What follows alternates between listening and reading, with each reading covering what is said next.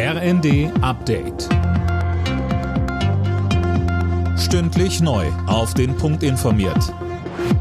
Ich bin Finn Riebesell. Guten Tag.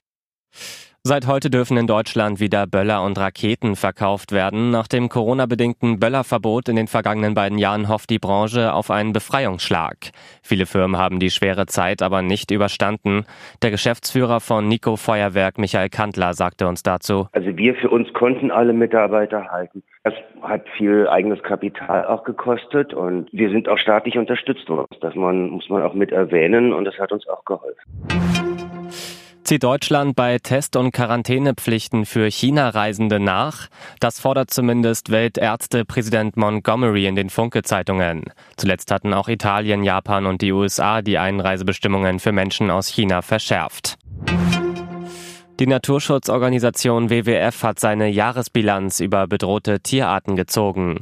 Philipp Nützig, wie ist die denn ausgefallen? Wie zu erwarten, nicht gut. WWF-Vorstand Christoph Heinrich mahnte, wenn wir unsere Natur weiter in diesem Tempo zerstören, gehören wir Menschen auch zu den großen Verlierern.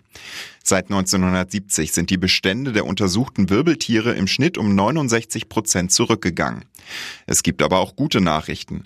Im Jahr 2000 gab es durch die Zerstörung ihres Lebensraums in Brasilien nur noch 55 Spix-Aras.